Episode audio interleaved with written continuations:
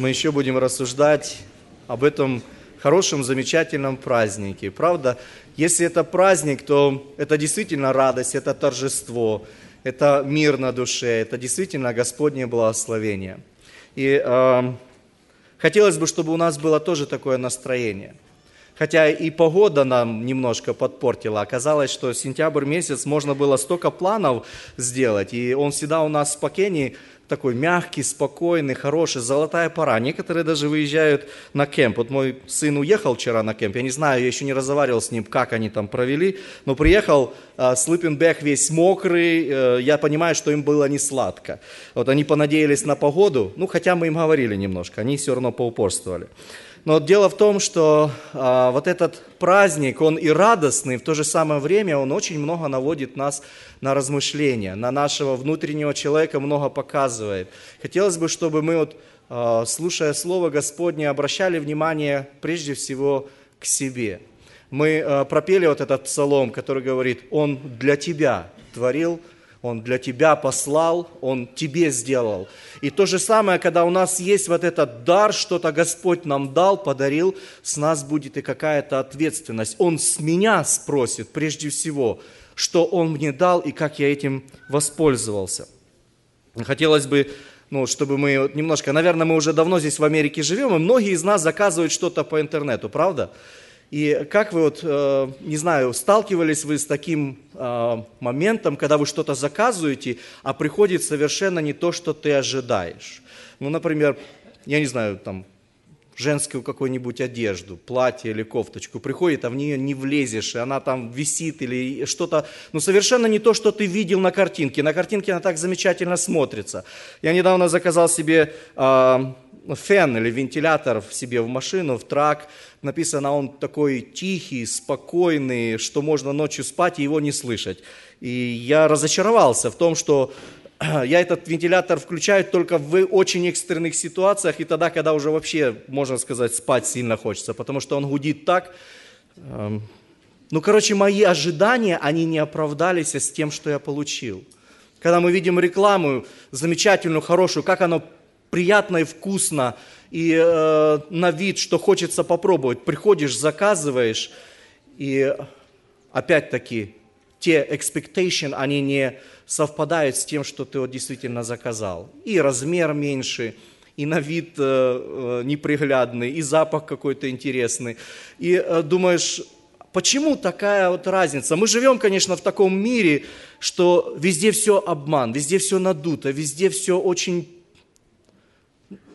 ну, как вот отец лжи, он все это переворачивает и делает для того, чтобы все приманить, заманить, а потом мы оказываемся, наши ожидания, они не оправдываются. И вот я хотел начать свое слово, или не мое слово, Господнее слово, а, с места Священного Писания, это послание Иакова в пятой главе, это седьмой стих – Здесь говорится так. «Итак, братья, будьте долготерпеливы до пришествия Господня. Вот земледелец ждет драгоценного плода от земли, и для него терпит долго, пока получит дождь ранний и поздний». И э, я хочу, чтобы мы на протяжении, допустим, э, то, что я хочу передать, или мысль, которую, на которой я размышлял и думал это время – что земледелец, он ждет. Он чего-то ожидает. То, что он посеял, он, э, конечно, хочет иметь желание быть вознагражденным от своего труда.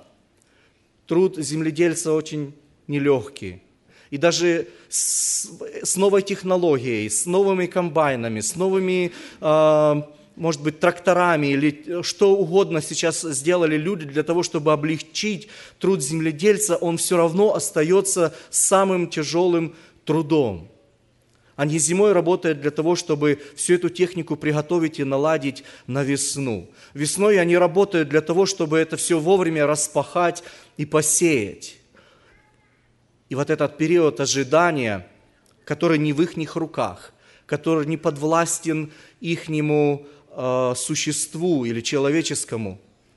Э, помню, что такая пословица ходила, помните, если Бог пошлет мороз, не поможет и колхоз, когда приводили и говорили, вот приходите в колхоз, у нас будут урожаи большие. Но если в руках земли, это не в руках земледельца, это все от Господа. Если Он пошлет дождь вовремя, ранний, поздний, и вот этот процесс ожидания, он очень нелегкий.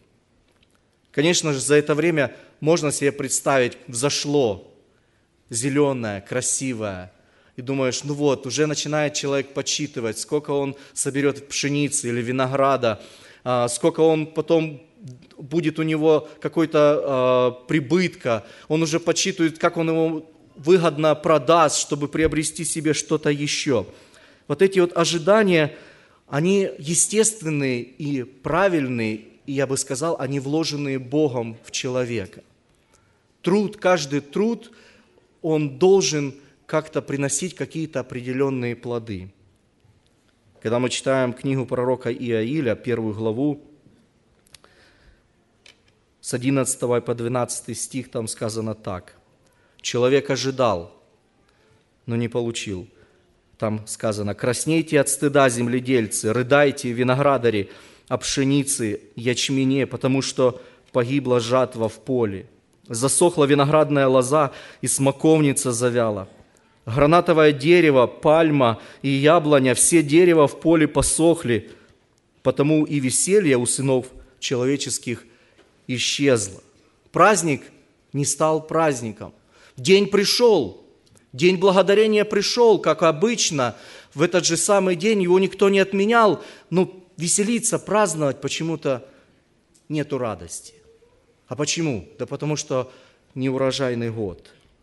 И так было множество раз, когда люди удалялись от Господа, когда люди уходили и уклонялись от Его заповедей, когда они переставали быть послушными Его Слову, Господь, сегодня мы слышали, сегодня тоже утром на проповеди, Господь пользуется своим моментом, чтобы показать, что Он Господь.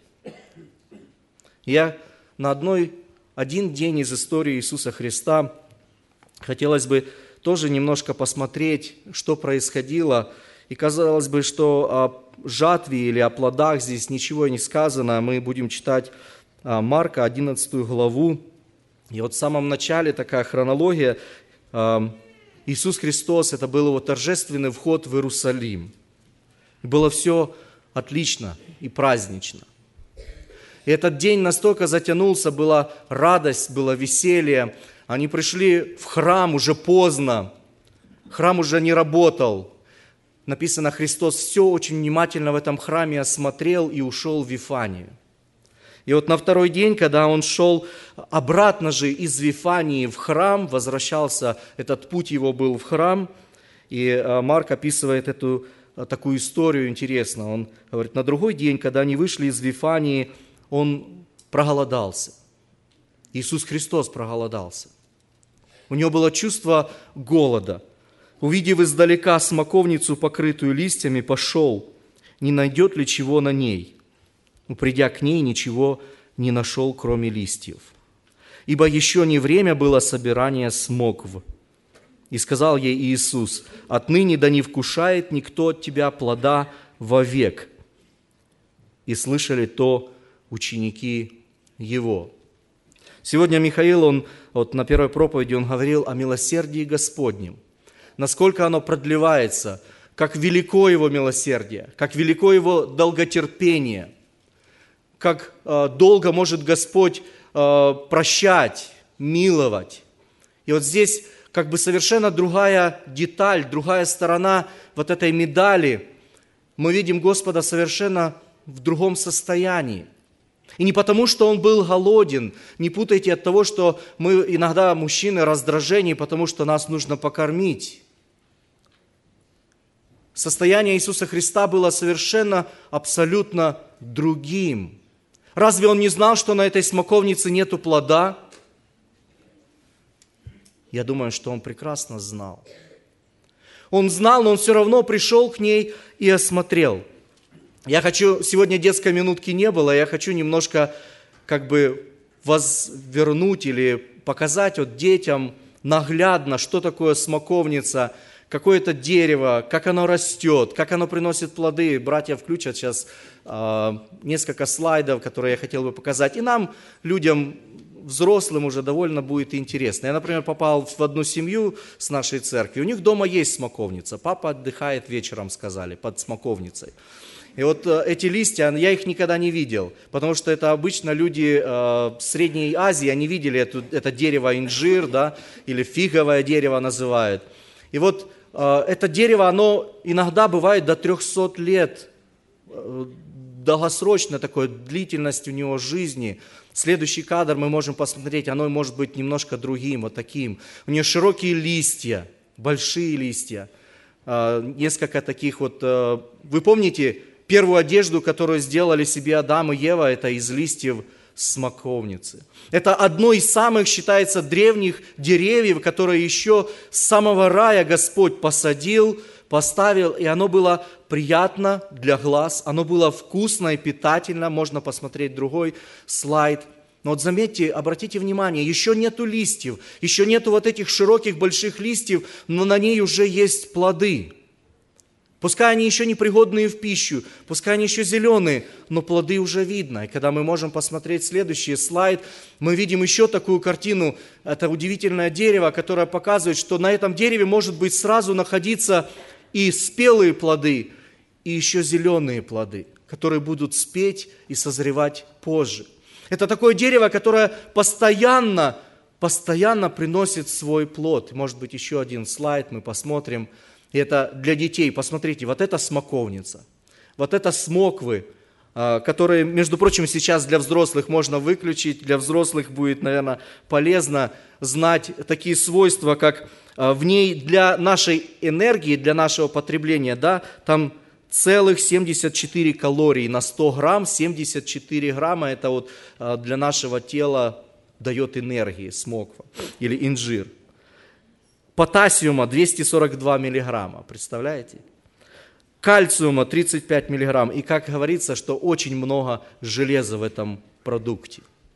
Господь так удивительно сделал этот смокву, что говорят, что несколько плодов могут свободно утолить жажду, и человек может прожить целый день, просто пользуясь вот этими смоквами. Вот Господь пришел к этому дереву, Он написано, увидел его издалека, и он искал в ней плода. Листьев было много, она была покрытая листьями. И это означало только одно, что там должны были быть плоды. И их не было. Я не знаю почему, но Господь сказал свое завершающее слово для этого дерева. И Он сказал, что больше никто не вкушает от тебя плода вовек.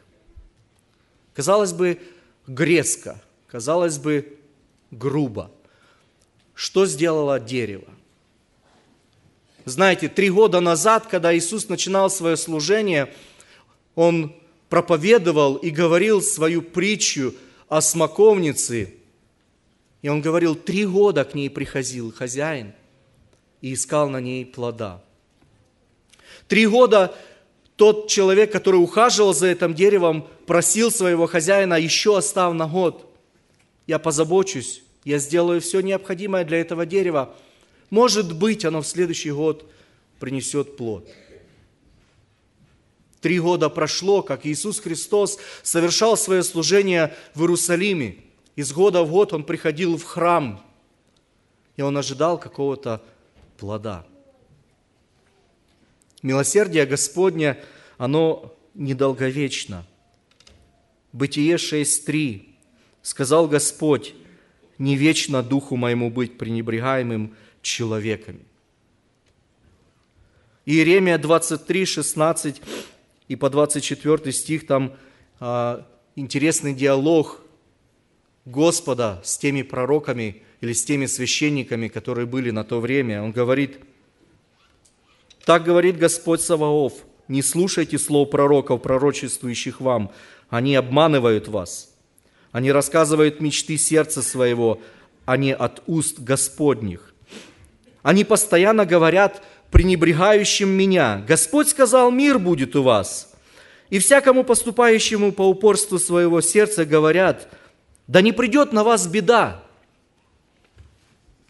Ибо кто стоял в совете Господа и видел и слышал Слово Его? Кто внимал Слову Его и услышал? И вот как приговор опять этому дереву или Израилю. Вот идет буря Господня с яростью, буря грозная, падет на главу нечестивых. Гнев Господа не отвратится, доколе Он не совершит и доколе не выполнит намерений сердца своего. В последующие дни вы ясно уразумеете это. Я не посылал пророков этих, они сами побежали. Я не говорил им, они пророчествовали. Если бы они стояли в моем совете, то объявили бы народу моему слова мои – и отводили бы их от злого пути их и от злых дел их. Разве я не Бог только вблизи, говорит Господь, а не Бог и вдали? Может ли человек скрыться в тайное место, где я не видел бы его, говорит Господь? Не наполняю ли я небо и землю? Как долго Господне милосердие может продолжаться к нам лично? Три года, четыре, десять, двадцать, сорок пять лет. Может быть, мы ограничены тем, что мы прекрасно понимаем, что Господнее милосердие и Его долготерпение, оно, у Него большие пределы. Но где мы находимся? Может быть, мы, мы стоим на самом-самом краю, и вот сегодня у нас больше не будет другого шанса. И Господни слова будет сказано, да не будет от тебя плода вовек, да не вкушает от тебя больше никто. Мы читаем, что ожидания Господни от этой смоковницы, от этого дерева были какие? Найти на ней плод. Потому что это дерево было сотворено для этого. Предназначение этого дерева было приносить плод – как оно было предназначено для того. Мы читаем события дальше этого дня, тяжелого дня у Иисуса Христа, и мы смотрим, что Он опять возвращается и приходит в храм. Пришли в Иерусалим, Иисус, войдя в храм, начал выгонять продающих и покупающих в храме. И столы миновщиков из камней продающих голубей опрокинул – и не позволял, чтобы кто пронес через храм какую-либо вещь, и учил их, говоря, не написано ли «Дом мой домом молитвы наречется для всех народов», а вы сделали его вертепом разбойников. И дальше услышали это книжники, первосвященники, искали, как бы погубить его, ибо боялись его, потому что весь народ удивлялся учению его – когда стало поздно, он вышел вон из города, и наступил следующий день, и они опять идут и возвращаются в Иерусалим, опять возвращаются в храм, проходят мимо этого дерева, смоковницы, на котором вчера еще искали плоды, еще вчера это дерево было полное зелени, листвы, и это дерево засохло. Ему говорят, Рави, посмотри, смоковница, которую ты проклял, засохло. И дальше Господь не отвечает как бы на эту фразу ничего, Он просто говорит, если вы будете иметь веру, вы сможете делать такие же дела. Но на этом заканчивается вот этот э, урок или притча в действии. То была притча устная, когда он говорил, что я три года приходил к этой смоковнице. Это же была притча в действии – и завершающая, заключительная черта этого дерева, оно оказалось засохшим. Когда мы смотрим и возвращаемся на то, что происходило в храме, мы видим, что ожидания Иисуса Христа от того, что происходило в храме, его ожидания не оправдались, правда? Храм, который был предназначен, чтобы люди из всех народов могли приходить к Богу, чтобы там священники могли бы отводить людей от злых дел, чтобы в этом храме возносились молитвы к Творцу неба и земли, чтобы там возносилась хвала Богу, чтобы сам Бог мог присутствовать на том месте, но, увы, этот храм не отвечал этим требованиям, для которого он был, по сути, построен. Сегодня молодежь читала из многих псалмов, и я хочу еще один псалом вам напомнить, это псалом первый. И там говорится тоже о человеке, о блаженном человеке, ну, с условиями. Этот человек блажен только потому, что и этот человек сравнивается, блажен муж, который не ходит на совет нечестивых, не стоит на пути грешных, не сидит в собрании развратителей, но в законе Господа воля его, и о законе его размышляет он день и ночь. И будет он как дерево, посаженное у потоках вод, которое приносит плод свой во время свое, и лист которого не вянет. Вот ожидание Господне от этого дерева – вот ожидание от человека, от праведника. Ведь праведник это не тот, который э, просто слушает или знает слова Господни. Это человек, который исполняет в своем действии, в своих поступках. Господь сравнивает каждого из нас с этим цветущим деревом, пускай это будет смоковница, пускай это будет гранатовое дерево, пускай это будет яблоня, но его ожидание от того, чтобы каждый из нас мог в своей жизни приносить плод во время свое. Господь нас сравнивает с деревом, которое предназначено приносить плод. Но также Слово Божие сравнивает нас и с храмом. Не зря вот эти два события, они как бы вроде бы вместе связаны. Проклятие этой смоковницы, на которой не было плода, и Господь приходит в храм, в котором тоже нету плода, в котором его ожидания не оправдываются. Первое послание Коринфянам 3 главе с 10 стиха там сказано, апостол Павел говорит так, «Я по данной мне от Бога благодати, как мудрый строитель, положил основание, а другой строит на нем. Но каждый смотри, как строит, Ибо никто не может положить другого основания, кроме положенного, которое есть Иисус Христос. Строит ли кто на этом основании золота, серебра, драгоценных камней, дерева, сена, соломы, каждого дела обнаружится, ибо день покажет, потому что в огне открывается, и огонь испытывает дело каждого, каково оно есть. У кого дело, которое он строил, устоит, тот получит награду, а у кого дело сгорит, тот потерпит урон – впрочем, сам спасется, но так как бы из огня. Молодежь нам сегодня пела, может быть, нам нужно очищение огнем, может быть, нам нужно, чтобы Господь пришел в наш собственный храм с этим бичом, который Он сделал из веревок, и навел там чистоту и порядок. Апостол Павел дальше говорит, разве вы не знаете, что вы храм Божий, и Дух Божий живет в вас? Если кто разорит храм Божий, того покарает Бог, ибо храм Божий свят – а этот храм вы. Какое наше предназначение? Что ожидает от нас Господь, от каждого из вас лично и от меня тоже? Для чего мы были созданы? Для чего мы живем на этой земле? Почему мы именно находимся в этом городе? Почему мы находимся именно в этой церкви? Почему у нас именно та работа, на которой мы есть? Почему у нас именно то окружение в колледже? У нас есть определенное предназначение. И ожидание Господа прийти и посмотреть, а сходится ли, отвечает наше требование или наша сущность, то, что Он нас сделал или сотворил, или мы живем как-то по-другому. Может быть, у нас идет торговля полным ходом – и ничего, кроме прибыли, мы не хотим видеть и знать. У нас идет торговля со, с самим собой, со своей собственной совестью. У нас идет торговля друг с другом. У нас идет торговля с самим Богом.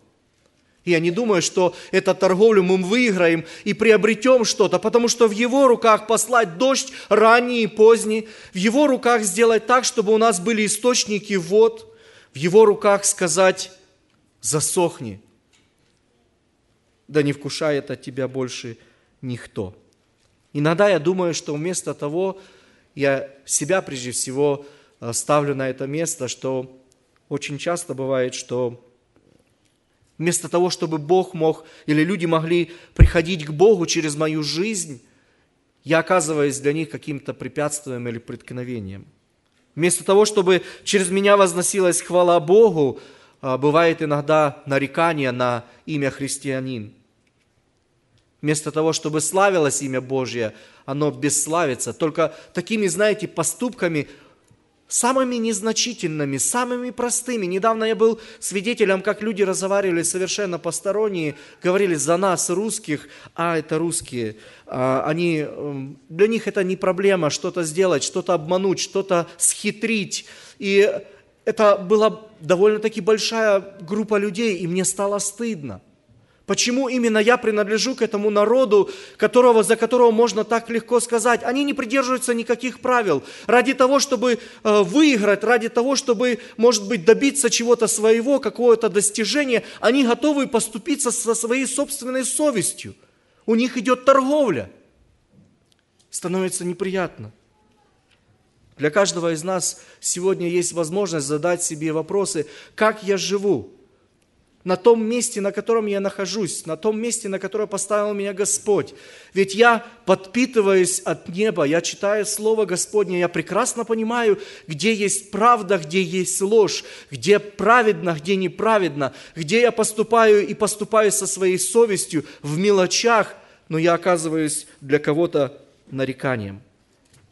Книга пророка Михея, последнее место, которое я хочу сегодня прочитать, Здесь сказано так, «О человек», 6 глава, 8 стих, «сказано тебе, что добро и что требует от тебя Господь». Послушайте, это слово требование, это не просьба, это не умоляется, от тебя требуется.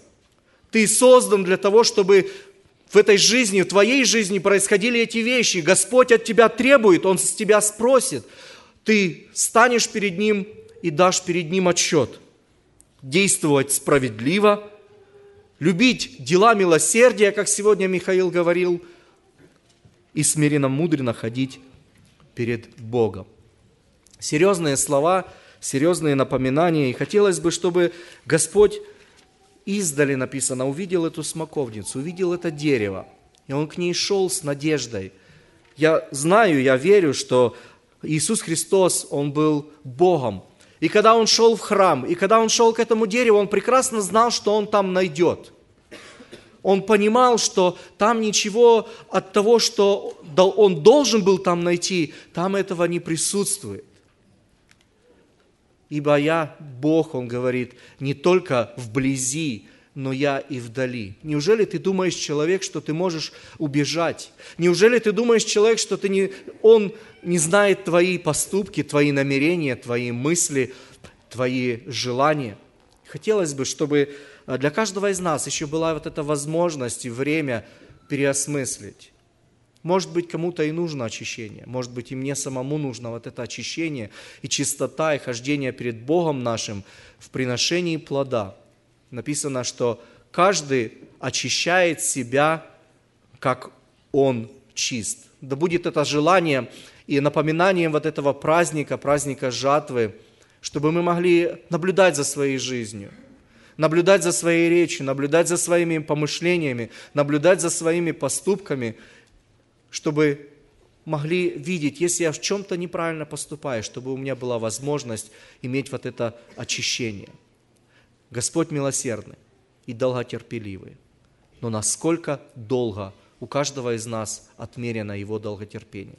Да будет имя Господня прославлено во всем. Помолимся. Аминь.